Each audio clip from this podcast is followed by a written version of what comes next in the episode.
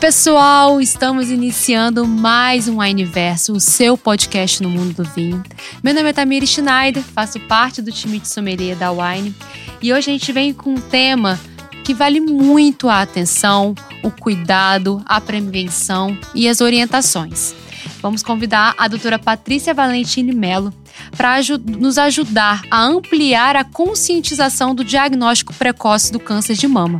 Então fique aí, chame todo mundo para escutar, porque esse é um papo cabeça que vai dar para render aqui no episódio de hoje. Patrícia, seja muito bem-vinda. Muito obrigada por aceitar o nosso convite para a gravação do podcast. E eu gostaria que, por gentileza, você se apresentasse para todos os nossos ouvintes. Oi, Tamires. Olá, pessoal. Tudo bem? Então, eu sou a Patrícia, né? Eu sou médica, ginecologista e mastologista e eu estou como vice-presidente da ONG UNACAM. Ótimo. E o que, que é, doutora, a ONG UNACAM? então, é, UNACAM significa União e Apoio no Combate ao Câncer de Mama. É uma ONG, então é uma organização é, não governamental, né, sem fins lucrativos, e, e o objetivo da UNACAM é um objetivo de educação, de formar voluntários para trabalharem com as pessoas que têm câncer de mama. E, e, a, e como a UNACAM ela atua? Então, é, a UNACAM promove cursos para capacitar essas pessoas como voluntários, né? Então, nós temos cursos que têm vários módulos, o principal módulo é o módulo de saúde mamária, onde nós temos vários professores voluntários que, que dão aulas, é, como um curso mesmo, sobre a saúde mamária, em todos os detalhes, desde é, como é a fisiologia, a anatomia da mama, até todos os detalhes da doença câncer de mama e o que fazer para prevenir, para fazer diagnóstico precoce, qual é a importância de tudo isso. Depois temos um segundo módulo, que é o módulo de saúde integrativa, que é, é o módulo que eu coordeno, inclusive, que é um módulo de promoção de saúde, onde a gente fala muito menos da doença e muito mais da saúde, de como promover saúde, né? Em todos os níveis, não só em relação ao câncer de mama, mas em todos os níveis. E um terceiro módulo de advocacy, é um treinamento em políticas públicas. Então é um curso bastante completo, né? E que nós oferecemos. Além disso, nós fazemos é, muitos eventos de conscientização da população também em relação à prevenção e ao diagnóstico precoce do câncer de mama. Nossa, que bacana. E que emocionante também, né? Porque é uma ação que dá para perceber que são muitos profissionais, muitas pessoas envolvidas nesse projeto, né? Que tem como finalidade de ampliar a conscientização do diagnóstico precoce. E a gente está aqui no mês de outubro, a gente está endossando a questão do outubro rosa, da importância de, vo, de você, desse autocuidado, né? E, e esse autocuidado que a gente vai. É, a minha próxima pergunta, ele guia muito nisso. Antes da gente começar aqui a gravação, é, um toque muito especial que a Patrícia deu é que muito importante é viabilizar o diagnóstico precoce, como também ter práticas de prevenção. Você pode conversar um pouquinho mais com a gente, doutora, sobre isso, né? Tanto essas, é, como, como viabilizar esse diagnóstico precoce, mas como também ter essa caminhada de prevenção para tal. Combinado. Então, vamos começar é, com o diagnóstico precoce, que é sempre fundamental, porque, na verdade, hoje a gente fala de câncer de mama e o outubro rosa existe porque o câncer de mama é um problema de saúde pública, né? No Brasil, a, a mortalidade por câncer de mama só aumenta, mas poderia ser o contrário, né? Porque o câncer de mama tem cura. E a gente cura quando a gente diagnostica cedo. Quanto antes, melhor. E é por isso que o diagnóstico precoce é fundamental de extrema importância, né? Então, como a gente é, consegue isso? Através do autocuidado das mamas, né? Número um, conhecendo a nossa história, a história da nossa família, né? Então seria muito legal a gente chegar em casa, perguntar para os nossos pais, tios, avós, é, se existe algum caso de câncer de mama ou outros casos de cânceres na família, e até de outras doenças, porque daí é bacana a gente né, já, já conhecer todos os, né? os possíveis riscos. Sim, e aí levar essa informação para o seu médico, porque o médico vai calcular o seu risco e vai saber é, que tipo de exames você vai precisar fazer e quando, né? E, e sabendo disso, aí o segundo passo é fazer esses exames, né? Os exames de rotina. Então, normalmente, para a gente fazer o diagnóstico precoce do câncer de mama, toda mulher precisa fazer mamografia a partir dos 40 anos anualmente. Mamografia é o único método capaz de, de diagnosticar uma lesão tão pequenininha que não é palpável, não tem como a própria pessoa descobrir, e é exatamente nesse momento, quando a lesão é muito pequenininha, que ela tem cura. E a mamografia é o único método capaz de fazer isso, né? Mas claro que o exame clínico das mamas também é muito importante, que é o exame feito pelo médico ou profissional de saúde, né? É diferente do autoexame que a gente vai falar já já. É porque o profissional treinado é capaz de diagnosticar lesões muito pequenininhas também. Não tanto quanto a mamografia, mas já muito mais do que a gente mesmo, né? Tem que ter um treinamento para isso. Então, é muito importante que toda mulher tenha um ginecologista, vá procurar esse médico anualmente, faça sua rotina e peça, pelo amor de Deus, caso ele não vá fazer isso, que ele faça esse exame clínico das mamas, que ele palpe as mamas. Isso é muito importante. Eu falo isso porque, infelizmente, é, alguns médicos não palpam as, as, mulheres e a gente tem que exigir isso deles, viu? E aí a gente fala diretamente com os médicos ginecologistas, né? Isso tem, faz parte então do protocolo, principalmente quando é, nós somos uma mulher 40 anos mais. Sim, faz parte do protocolo de qualquer consulta ginecológica, mesmo nas meninas. Então, tem que examinar a mama, tem que examinar a mama. Olha, essa informação não tinha. Eu, eu a, a, vida inteira, assim, há anos da minha vida indo no ginecologista.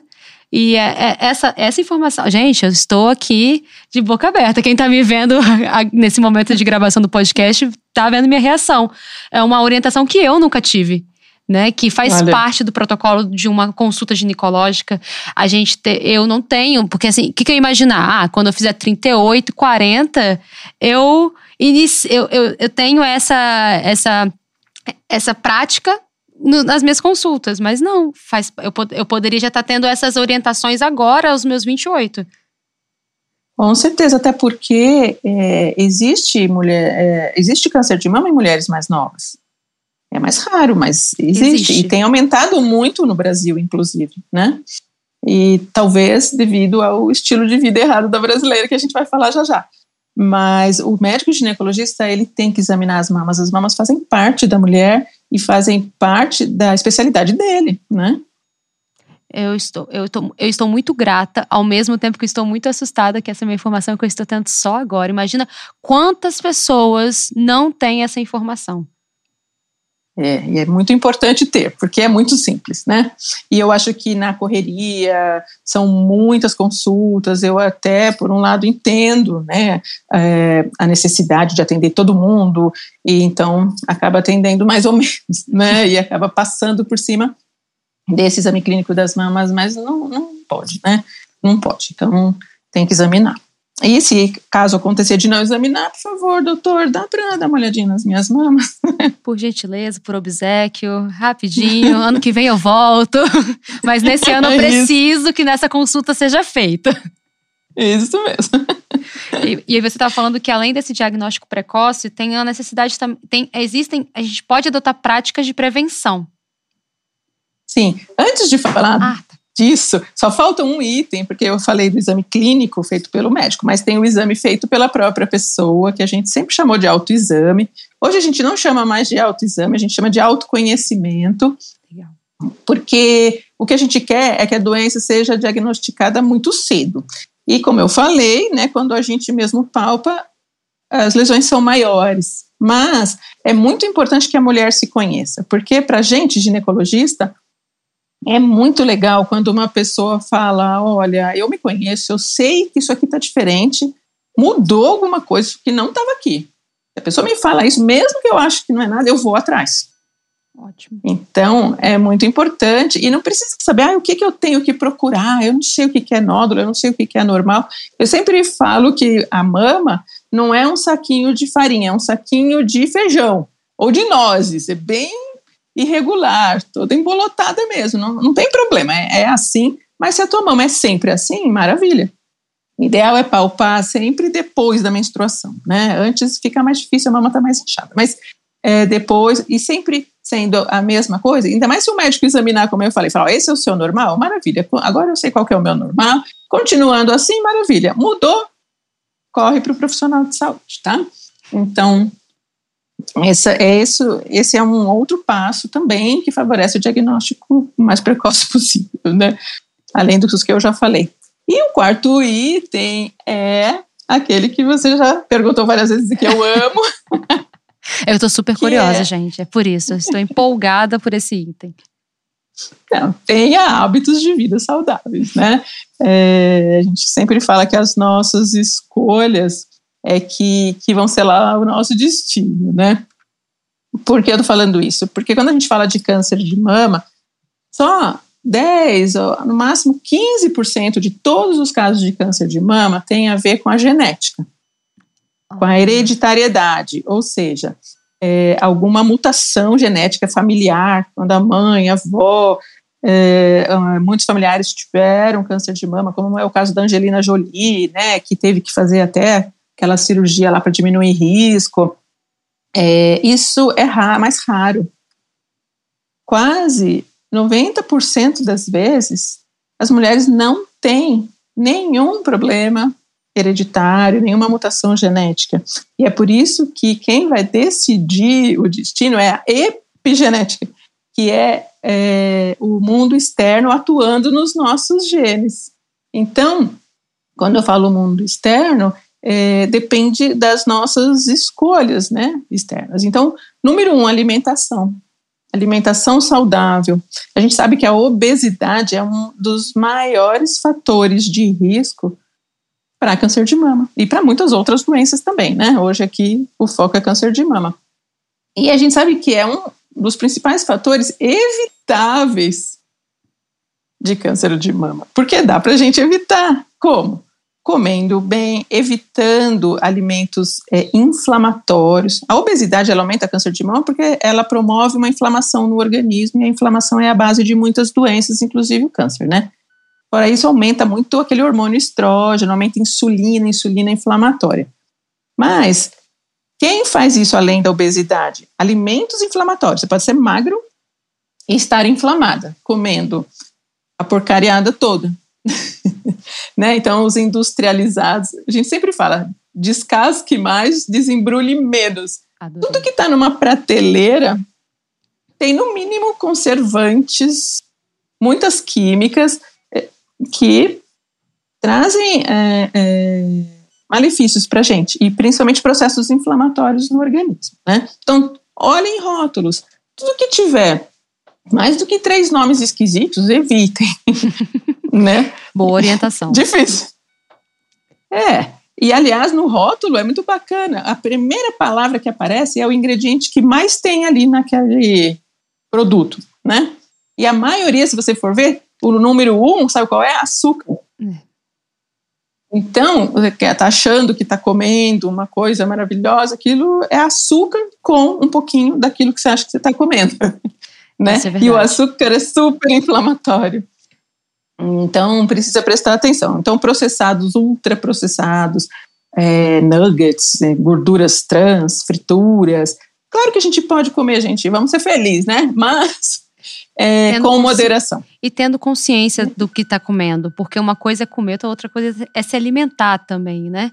A gente sabe que existem, existem situações pontuais e existe quando isso se torna prática, é, hábito. Então, alterar que isso não que esse tipo de alimento, de comida, nem sei se eu posso chamar de alimento, que esse tipo de comida não seja hábito. Eu acho que essa, essa é a orientação, porque pode é. vir a ocorrer uma vez ou outra. Né? Lógico, não, não dá para ser rotina o seu todo dia. Até porque o nosso corpo, para funcionar direito, precisa de nutriente. Então, quando a gente come, a gente não pode comer caloria vazia. Farinha, açúcar, gordura, tudo caloria vazia tem muita caloria, vai aumentar peso e causar inflamação e não vai trazer nutriente nem benefício nenhum para gente. Por isso que a gente fala das comidas de verdade, né, que são as coloridas. Cada cor traz um nutriente importantíssimo para o nosso corpo. Variar e buscar. O Brasil é tão rico nisso, né? E, gente, comida colorida não é jujuba, tá? Eu já vi vários memes, assim, que o pessoal fazer um prato de jujuba, estou comendo comida colorida. Não é sobre isso. Vamos aí pra, em busca dos, dos legumes, dos vegetais, das frutas, né? E a gente, como a doutora falou, a gente tem um país muito amplo e muito rico nessas possibilidades e, né, e acessos também. Então, a gente é um país que preza por feiras na rua, né? Que tem, então. além de então. mercados, situações, a gente, tem, a gente tem uma possibilidade, uma viabilidade de acesso a esses alimentos de diversas formas. Que possamos ir mais em busca deles também, né? Com certeza, e não é só para evitar câncer de mama, não, é para diminuir risco para todas as outras doenças. E, e, a gente tem uma estatística, o próprio INCA, né, é, publicou já que 30% dos casos de câncer de mama poderiam ser evitados apenas tendo hábitos de vida saudáveis. Olha isso. Melhorando a alimentação. Número dois, atividade física é extremamente importante, né? O nosso corpo ele foi feito para se mexer.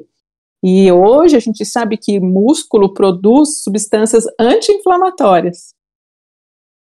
É, e, e, produz miocinas, né, que são substâncias que promovem muito equilíbrio de saúde. Só que para que elas sejam liberadas, a gente tem que ter o músculo e tem que fazer a atividade para ativar o músculo. Então, a gente não pode parar. E o que, que a Organização Mundial de Saúde preconiza? 150 minutos de atividade física moderada por semana. Dá meia hora por dia, mais ou menos, né?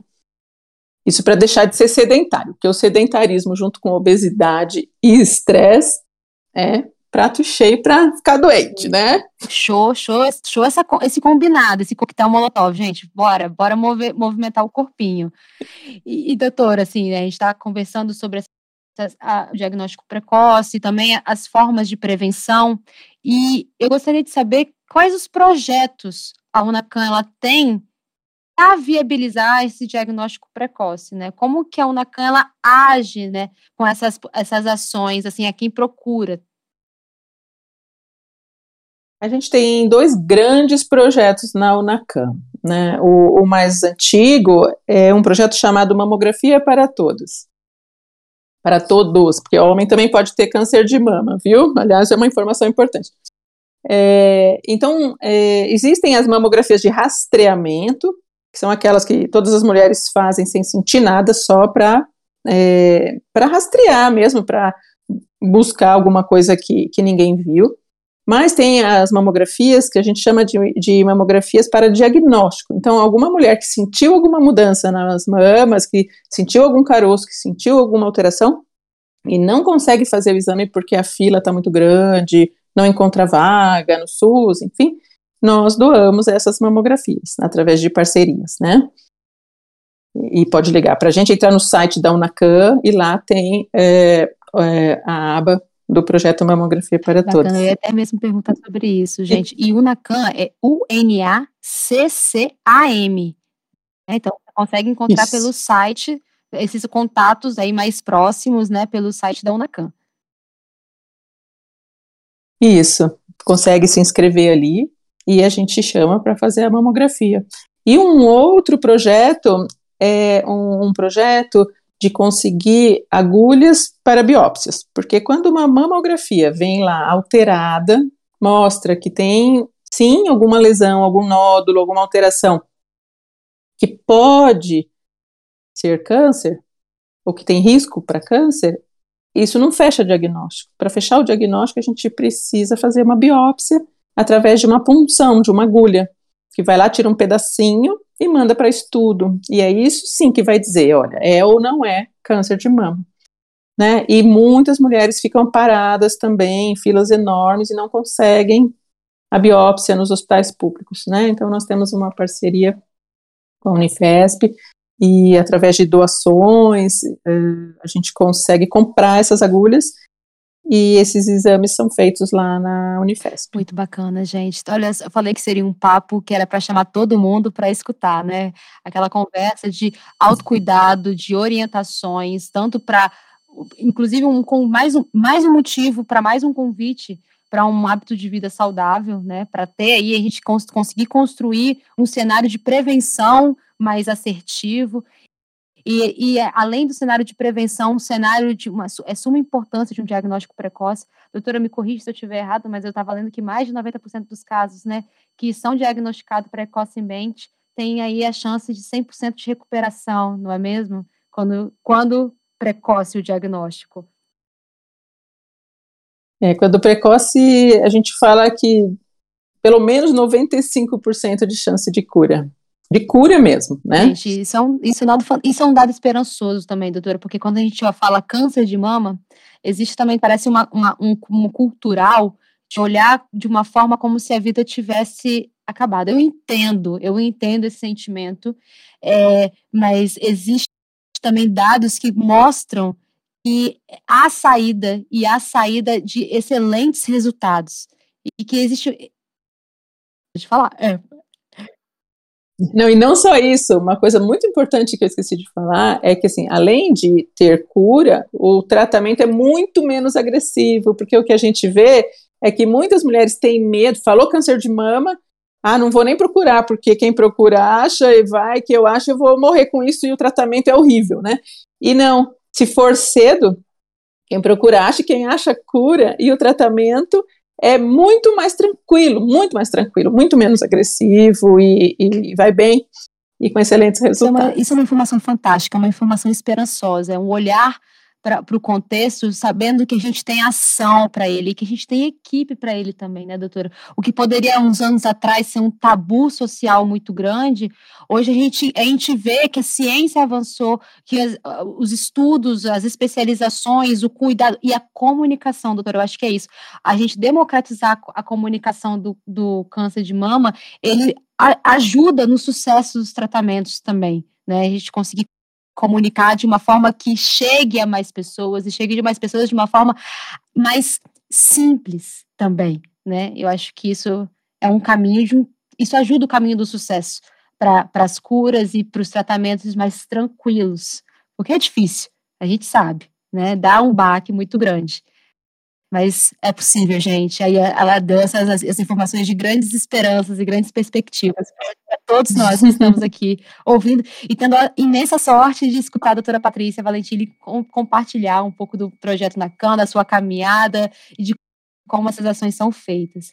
E aí, gente, no mês agora de outubro de 2022, estamos na Wine com a campanha do mês do Outubro Rosa né? Vocês vão ver que vocês, se vocês, é, a wine box recebidas, tanto do clube, no e-commerce, ou se vocês compram nas lojas wines mais próximas, estarão com essa alça rosa para alertar. E junto com essa alça, doutora, tá vindo também panfletos de, orientação, de contato de Unacan, de orientação de como fazer esse autocuidado, né, esse auto que o autoexame, essa orientação da importância também do, do diagnóstico precoce.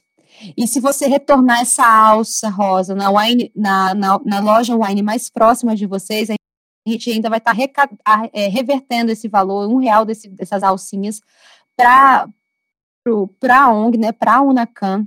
Também te, vamos ter uma seleção especial nas lojas wine, né, que a gente chama de happy hour, em que o consumo desses, desses itens específicos nas lojas vai também reverter em um real para a ONG. E a gente também tem um outro braço, doutora, que se chama B2B, que é o que vai para os restaurantes, né, mercados, padarias. Também teremos uma seleção especial dentro do B2B, que é a, comprando essas garrafas, né, a cada, do, a, a cada garrafa dessas da, da seleção também reverte um real em valor para a ONG, né? Então, o mês de outubro inteiro, busquem se informar, a UAN está com essa ação, está com essa parceria. É, a gente está muito grato que a gente conseguiu esse, é, esse ano trazer e, vi, e vi, dar visibilidade a esse assunto tão pulsante, tão necessário e tão urgente, né, aqui para todos nós. Doutora, mais uma vez, muitíssimo obrigada. Obrigada por ter aceitado o convite, obrigada por estar aqui com a gente. Eu que agradeço. Estou muito feliz.